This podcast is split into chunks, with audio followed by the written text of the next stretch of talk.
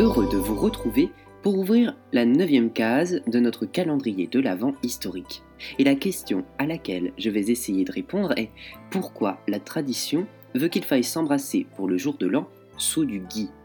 Cette coutume remonte vraisemblablement aux Gaulois.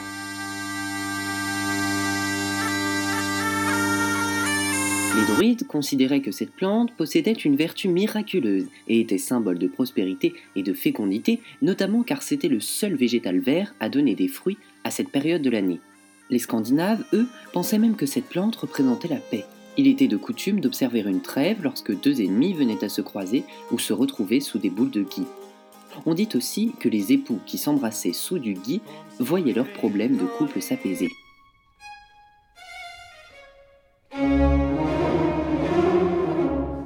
Si l'on avance dans le temps pour se rendre au XVIIIe siècle, on peut observer sur les portes des kissing balls, des boules à baiser, qui étaient en fait des boules de gui avec des rubans et de la décoration. Et comme le dit la coutume grecque, une femme ne peut pas refuser un baiser si elle se trouve en dessous de gui. Au fil du temps, on a associé le fait de s'embrasser sous ce végétal et la richesse dans tous les domaines. Mais qui dit richesse dit étrenne. Et savez-vous d'où elles viennent? La réponse après une page musicale.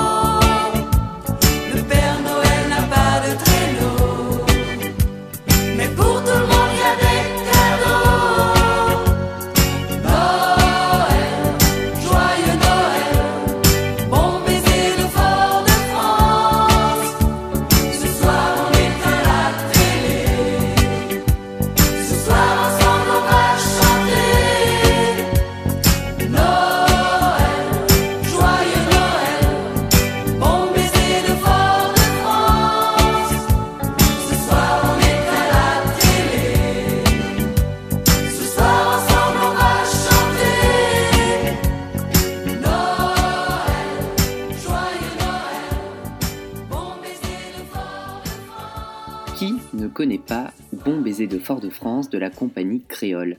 Et d'ailleurs, si je devais renommer la chanson pour la faire entrer dans notre thème, je l'appellerais Bon baiser sous le gui de Fort-de-France, mais dit comme ça, ça sonne moins bien.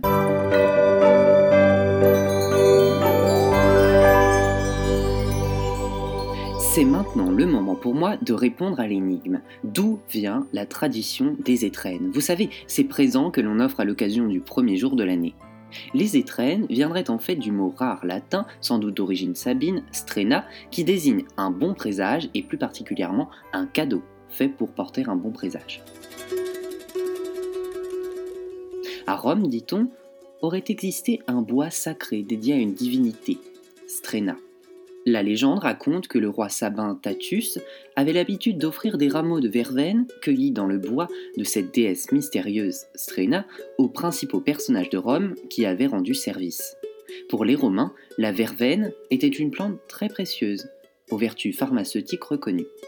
Par conséquence, donner à quelqu'un de la verveine revenait à lui donner un heureux avenir. Au fil des siècles, la verveine fut remplacée par le miel, puis par des douceurs et de l'argent. Ainsi, aujourd'hui encore, il est toujours tradition d'offrir des étrennes pour souhaiter bonheur et prospérité à ceux qui nous ont rendu service, comme les concierges, les postiers, les éboueurs, les pompiers, et cette année encore plus, les soignants. Le but n'étant pas seulement de les remercier, mais aussi de leur apporter richesse et santé, et ainsi mettre en perspective le très célèbre Bonne année, bonne santé.